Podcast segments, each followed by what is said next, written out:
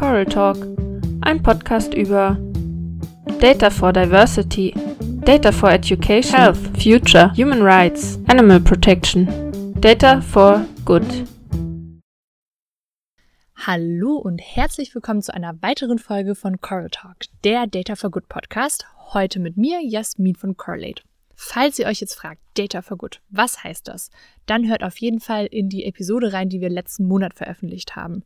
Dort bekommt ihr eine etwas abstraktere und allgemeinere Einführung in das Konzept Data for Good und erfahrt, was das bedeutet, äh, wie Data oder auch Data Science mit Gutes tun in Anführungsstrichen zusammenhängen kann und was für Kriterien erfüllt sein müssen, dass man von Data for Good sprechen kann. Also wirklich empfehlenswerte Folge, hört da auf jeden Fall rein, falls ihr das noch nicht gemacht habt. Jetzt aber zu heute. In dieser Folge werden wir nämlich etwas konkreter. Und zwar erfahrt ihr im heutigen Interview, wie ein tatsächliches Data for Good Projekt eigentlich aussehen kann.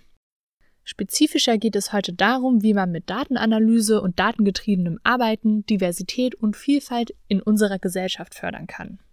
Dazu habe ich zwei Gäste befragt, und zwar einmal Lisa Reiber von Citizens for Europe. Das ist eine Non-Profit-Organisation, die sich für Vielfalt, Demokratie und Solidarität in unserer Gesellschaft einsetzt. In diesem Projekt, das ich euch gleich vorstelle, geht es konkret um den Bereich Vielfalt entscheidet, in dem Lisa arbeitet. Sie wird euch da gleich auch noch mehr darüber erzählen. In ihrer Arbeit führt Lisa mit ihren KollegInnen datengetriebene Projekte durch, die sich rund um die Bekämpfung von intersektionaler Diskriminierung und Rassismus drehen. Und dann habe ich noch Long Nguyen von Corley zu Gast. Correlate ist ein Netzwerk von DatenanalystInnen, die Freiwillige an Non-Profit-Organisationen vermitteln, die mit diesen dann Pro Bono Data Science Projekte durchführen. Es geht der Organisation dabei darum, unter anderem, das Potenzial der Datenanalyse auch dem zivilen Sektor zugänglich zu machen. In dem Projekt, über das wir heute sprechen, geht es um eine Zusammenarbeit zwischen Correlate und Citizens for Europe. Long und Lisa werden dabei ihre Erfahrungen teilen, bei einem Data Science Projekt im zivilen Sektor mitzuwirken und ich hoffe, ihr lernt was dabei und habt viel Spaß beim Zuhören. Hi Lisa und Long, schön, dass ihr heute da seid. Könnt ihr euch einmal kurz vorstellen und erzählen, wer ihr so seid? Ja, hi Jasmin. Ähm, erstmal danke für die Einladung. Ähm, ich bin empirische Sozialwissenschaftlerin aus Berlin und habe meinen Master und Bachelor und Master an der Humboldt-Uni auch hier in Berlin gemacht. Ähm, in meinem Studium habe ich irgendwann die äh, Begeisterung fürs Programmieren und die Datenanalyse entdeckt und bin dann auch über einen Studijob irgendwann zu Correlate oder auf Correlate gestoßen und da jetzt seit ein paar Jahren bei Correlate Berlin aktiv und ähm, irgendwann bin ich dann in einem Projekt von Correlate ähm, zu äh, Citizens for Europe gestoßen. Ähm, und das ist auch das, wo ich jetzt gerade arbeite seit Anfang dieses Jahres. Cool, danke. Und du, Long? Ja, hi, ich bin Long Nguyen. Ich bin Doktorand in Soziologie an der Universität Bielefeld. Zur Zeit des Projektes mit äh, Citizens for Europe war ich aber noch Masterstudent in Sozialpolitik an der Uni Bremen. Und ich bin seit ungefähr zwei Jahren bei Correlate. Am Anfang nur bei um, Local Chapter in Bremen und phasensweise auch noch beim Local Chapter in Hamburg. Cool, danke ihr beiden. Ähm, Lisa, dann fangen wir mal an, über Citizen for Europe zu sprechen. Das ist ja auch die Non-Profit-Organisation, um die es heute geht. Kannst du uns mal mehr darüber erzählen, was äh, Citizen for Europe macht, was euer Ziel ist äh, und wie ihr versucht, das zu erreichen? Ja, also wir sind eine zivilgesellschaftliche Organisation, ähm, relativ klein, so dass man alle Leute kennt, die da arbeiten und wir haben uns zum Ziel gesetzt, zu einer inklusiveren, demokratischeren und partizipativen Gesellschaft beizutragen. Und zum Beispiel in dem Bereich, in dem ich arbeite, Vielfalt entscheidet, da ähm, arbeiten wir mit Organisationen oder Unternehmen zusammen und beraten sie zu den Themen Antidiskriminierung, Antirassismus und Diversity, machen aber da auch Datenerhebungen und Datenauswertungen zu diesen Themen.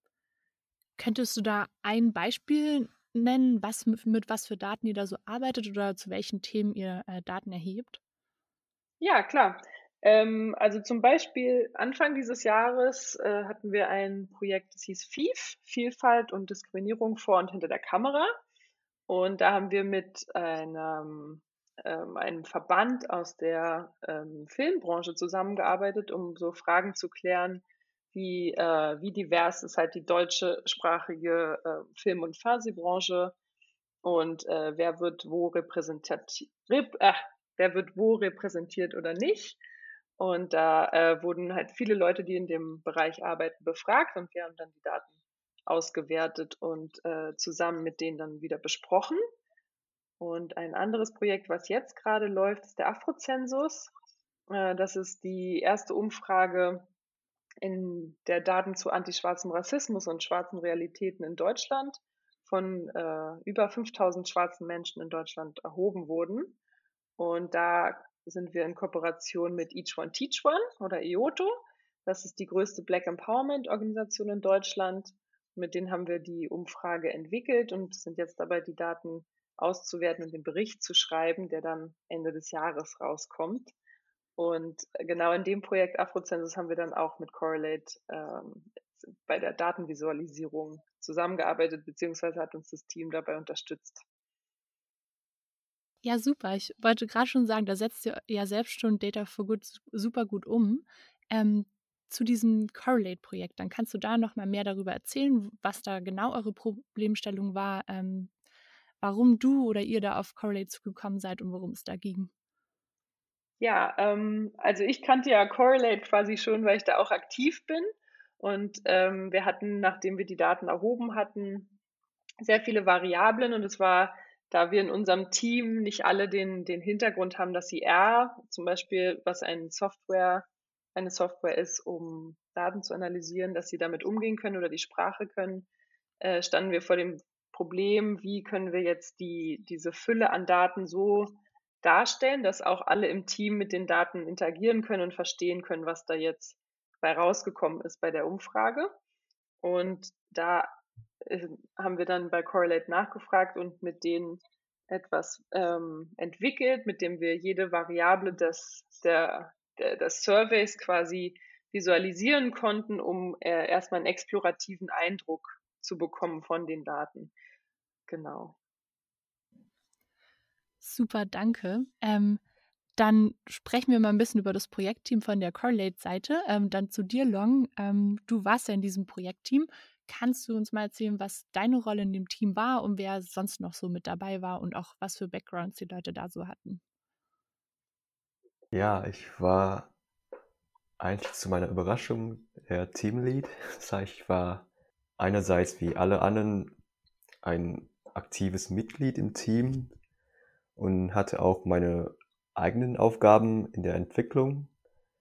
Ich war andererseits, andererseits aber auch für die Koordination und Organisation des Projektteams zuständig. Das heißt, ich habe auch Aufgaben für andere Projektmitglieder verteilt und unsere Planung gemacht für, für das gesamte Projekt. Mhm.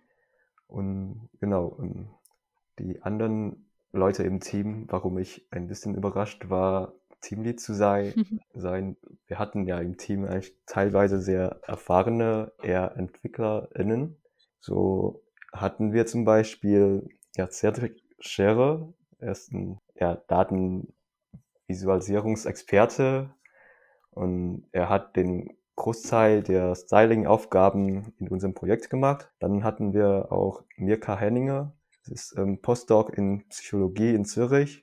Amélie Gourdon Kanukame, sie ist auch Forscherin in Psychologie an der Kingston University in London. Und Lana Runitschkaya, hm, sie ist Data Scientist bei NIME in Konstanz. Und Mirka, Amelie, Lada und ich haben jeweils Funktionen oder Befehle für die Erstellung einzelner Grafiktypen entwickelt. Am Ende habe ich dann diese grundlegenden Funktionen in abstraktere Formen gepackt, die dann anhand der Fragetyp in der Afrozensus-Umfrage, also zum Beispiel numerisch oder Multiple Choice, erkennen können, was für ein Grafiktyp da produziert werden muss. Ja, das war das, das war mal zu Team. Ja, super, danke Long. Das klingt auf jeden Fall nach einem großen Stück Arbeit und einem äh, sehr komplexen Produkt. Da können wir auch gleich nochmal drüber sprechen. Ich wollte erst nochmal fragen, Long, was so deine Motivation so aus der technischen Perspektive auch war, bei so einem Correlate-Projekt mitzumachen. Ja, ich glaube, da war meine Pro äh, Motivation eher untechnisch. Also, ähm, ja, zuerst, ähm, warum Correlate? Ja, ich war sowieso schon gesellschaftlich oder hochschulpolitisch engagiert und ich fand es halt cool, das auch noch irgendwie fachlich mit dem, was ich studiere, kombinieren zu können. Ähm, ja, also das jetzt bei, an, mit einem Projekt bei Correlate zu machen, das wird halt alle Kriterien bei mir erfüllen.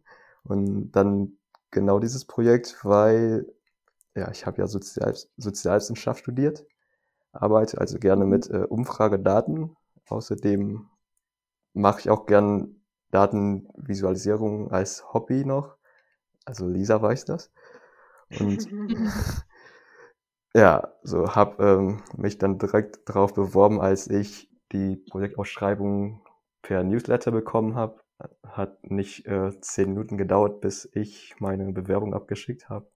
Sonst, ähm, ja, aber vielleicht war mein Interesse an Datenvisualisierungen eher auch, ähm, ja, das könnte man auch eine technische Motivation nennen. Ich erinnere mich auch noch, als wir die Bewerbungen durchgegangen sind, die waren anonym. Und ähm, dann hatte ich mich schon über, also hatte ich mich gefreut, als ich dann danach gehört hatte, ah, Long ist auch dabei. Danke. Weil ich schon wusste, dass du gerne was mit Datenvisualisierung machst, ja. Super, es hat ja dann perfekt gepasst. Wie habt ihr denn das Projekt dann gestartet? Also wie war der Kickoff sozusagen? Wie habt ihr danach zusammengearbeitet? Wie seid ihr da in Kontakt geblieben? Soll ich anfangen und du ergänzt Long? Mhm. Äh, wir haben angefangen, äh, das, da, da habe ich quasi unsere Bedürfnisse und äh, was wir uns vorstellen an Correlate geschickt und dann wurde, wurden, werden ja die Anfragen immer gesammelt und dann über einen Verteiler geschickt an das Netzwerk und dann haben wir auf die Bewerbungen gewartet. Ich glaube, es waren relativ viele Bewerbungen und wie gesagt sind die alle anonym, bis auf so ein paar ähm, Angaben und wir konnten uns dann aussuchen, also man, da war so ein, ein paar äh, Motivationstexte, warum die Leute sich bewerb, beworben haben und was für Fähigkeiten sie schon mitbringen.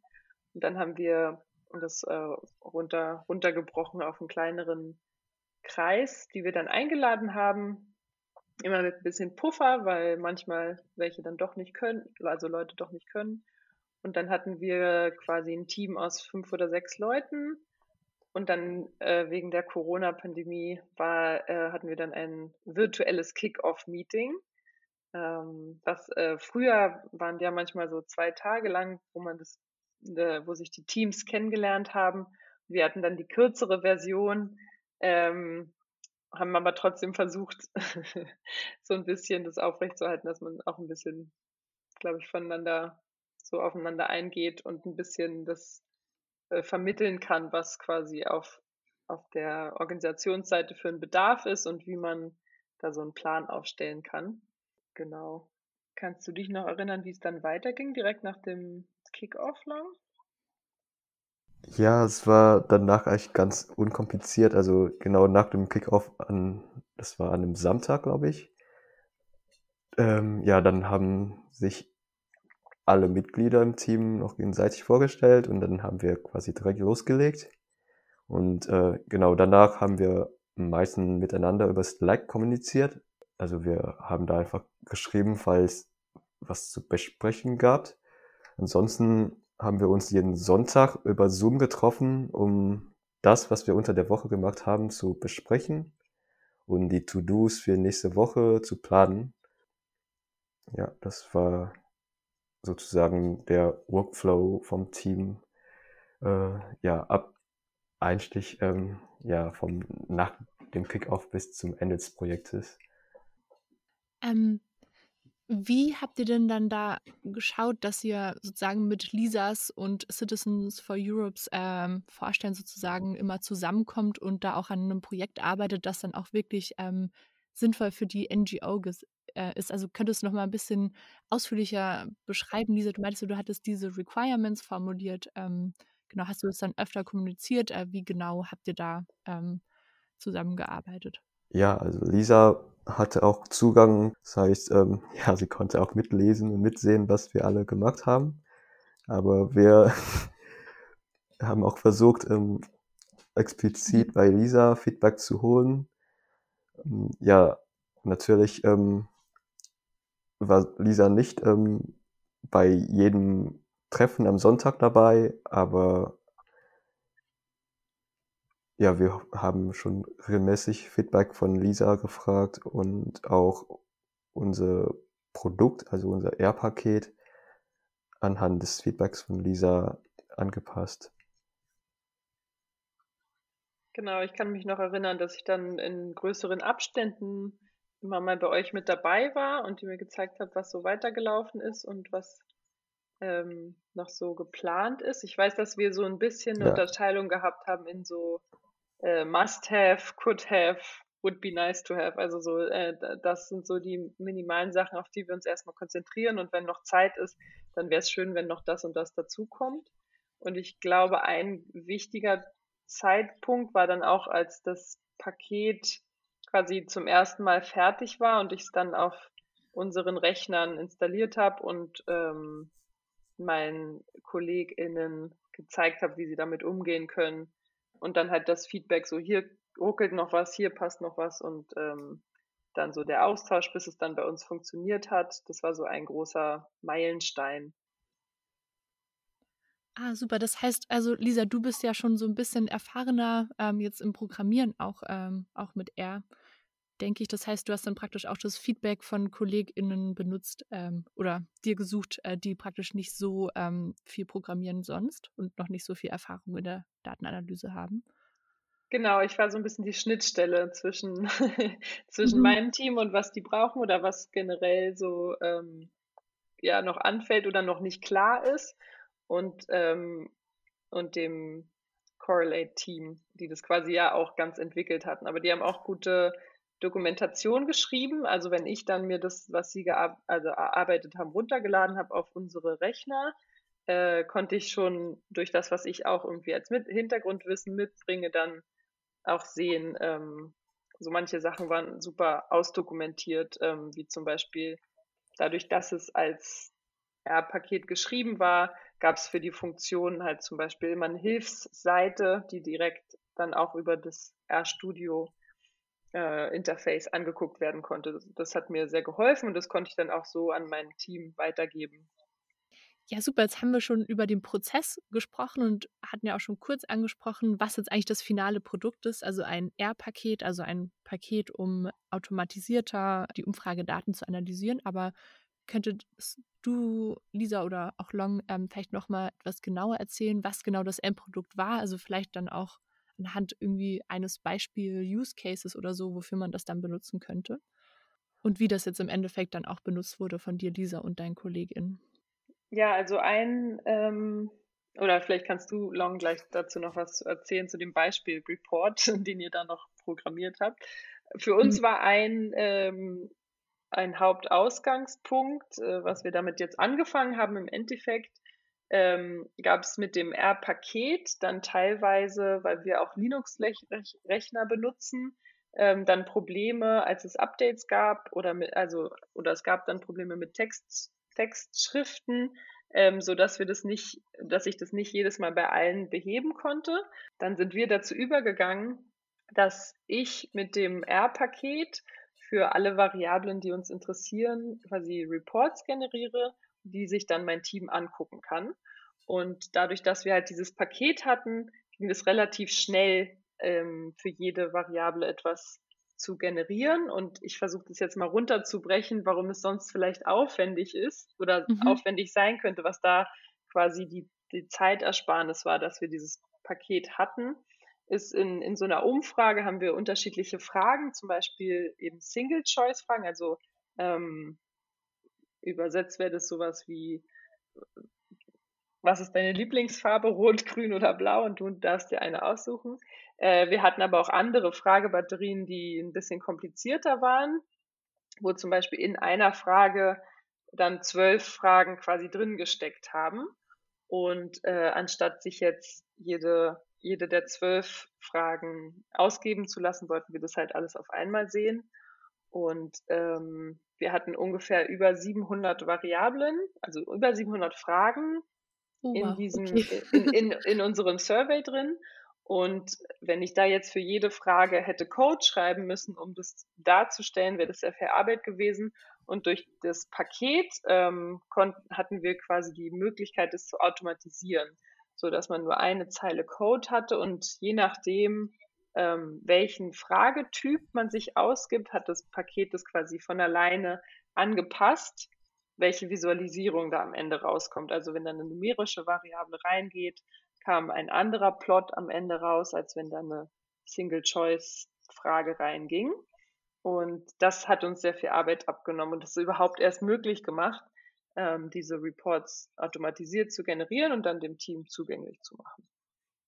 Okay, das heißt, ähm, wenn du so den generellen Mehrwert von dem Projekt zusammenfassen würdest, ist es wahrscheinlich hauptsächlich, dass es euch einfach sehr viel Arbeit abnimmt, oder? Und Zeit spart? Oder wie würdest du das äh, formulieren? Ja, genau. Es hat Zeit gespart und es dadurch auch möglich gemacht, dass wir mehr von den Daten oder dass, dass alle im Team mehr Zugang zu den Daten hatten und die dadurch auch besser kennen, also kennengelernt und auswerten konnten. Ähm, weil manchmal hilft es einfach äh, neben so einer Tabelle, in der nur Zahlen sind, wenn man dann eine Grafik sieht, springen einem manchmal bestimmte Sachen besser ins Auge und es geht dann ähm, schneller und einfacher. Mhm. Und was macht ihr mit den Auswertungen von dieser Survey? Werden die veröffentlicht oder ähm, genau was, worin mündet diese äh, ganze Analyse dann am Ende? Genau, die äh, Grafiken haben quasi dem Team geholfen, die alle, alle Daten zu überblicken und einzuordnen und auch zu gucken, wo gehen wir nochmal tiefer, wo wollen wir uns äh, darauf fokussieren und die landen, also nicht genau die Grafiken, die jetzt in dem vom Citizens for Europe Team erstellt werden, aber die Grafiken, die quasi dann in den Report kommen, haben wir jetzt nochmal aufpoliert mhm. und ähm, einige davon sind dann aber auch in dem äh, Afrozensus-Bericht, der jetzt Ende des Jahres dann veröffentlicht wird, genau. Das klingt ja nach einem super Impact von diesem Projekt. Das heißt, wie würdet ihr beide jetzt so das finale Projekt bewerten, sowohl aus Impact-Sicht, aber auch vielleicht für euch persönlich, was ihr damit, davon mitgenommen habt? Soll ich anfangen? Ja. Ja, also vom Projekt hatte ich in zweier Hinsicht Benefits sozusagen bekommen. Also einerseits ja, Data for Good, da genau der Afrozensus bei Citizens for Europe war oder ist ja ohnehin auch jetzt unabhängig von der Zusammenarbeit mit unserem Projektteam ein super wichtiges und relevantes Projekt.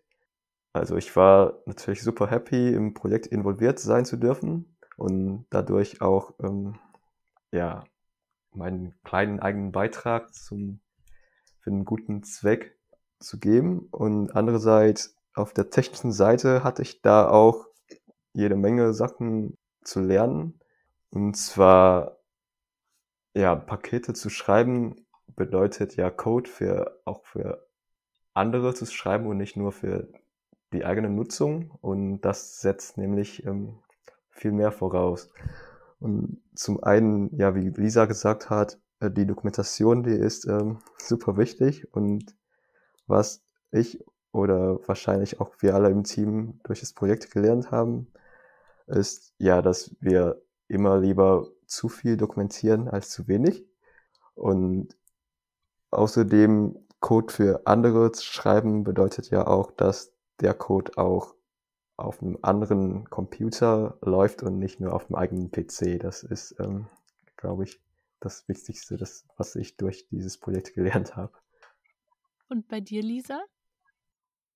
Also, ich glaube, dass das Projekt für, ich fange mal bei mir persönlich an. Für mich persönlich war es äh, super cool, auch mal genau diese ähm, Projektarbeit an einem Air-Package zu sehen.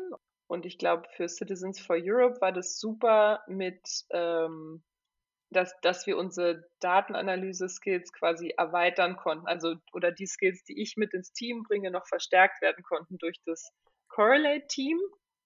Und gleichzeitig ist aber natürlich auch den Effekt hatte, dass die anderen Mitglieder in meinem Team, die sonst nicht so viel mit Datenanalyse oder mit R zu tun haben, trotzdem das ein bisschen kennengelernt haben, aber halt auf eine einfachere Art und Weise. Und, und, und ich glaube, bei manchen ist da auch so der, ähm, die Angst davor gesunken, weil sie jetzt schon mal angefangen haben, damit zu arbeiten. Und ähm, manchen hat es auch richtig Spaß gemacht. Und ähm, ich glaube, da äh, wird sich jetzt auch in Zukunft dann vielleicht noch mehr, mehr, mehr daraus entstehen. Und äh, das finde ich schön. Und das andere, was ich gut fand, ist, dass wir die Funktionen, die jetzt da geschrieben wurden, auch in anderen Projekten weiter verwenden können, ähm, weil solange wir die gleiche Datenstruktur ähm, haben. Und ähm, deswegen glaube ich, dass es auch äh, langfristig ein sehr, sehr schönes Projekt ist für uns, nicht nur jetzt für das eine Projekt, sondern auch dann für später. Das klingt ja wirklich super. Äh, freut mich sehr, dass das äh, so gut gelaufen ist. Dann nochmal ganz herausfordernd gefragt zum Ende. Das klingt ja an sich schon mal super gut, äh, wie das Projekt gelaufen ist. Würdet ihr sagen, dass hiermit Data for Good äh, durchgeführt wurde und ähm, das Projekt praktisch Teil von Data for Good war? Ja, würde ich auf jeden Fall sagen. ja, ich auch. Also ja, für mich ja unterscheidet sich Data for Good von Data for Profit. Und ich habe ja die Arbeit gemacht, nicht um Geld zu verdienen, sondern ja, um einen guten Zweck zu erreichen oder zumindest dazu beizutragen. Und ja, ich habe ein gutes Gefühl dadurch. Das war Coral Talk, ein Data for Good Podcast. Dir hat's gefallen? Dann lass es uns wissen auf Instagram unter @coraltalk oder bei Facebook und Twitter unter @correlate. Abonniere uns auch gerne auf der Podcast-App deiner Wahl oder lass uns eine Bewertung bei iTunes da. Redaktionsteam Jasmin Klassen, Lisa Görke, Camille Kundas und Theresa Kriecherbauer. Der eingespielte Jingle ist Hey Mercy von Piers Murphy. Bis zum nächsten Mal.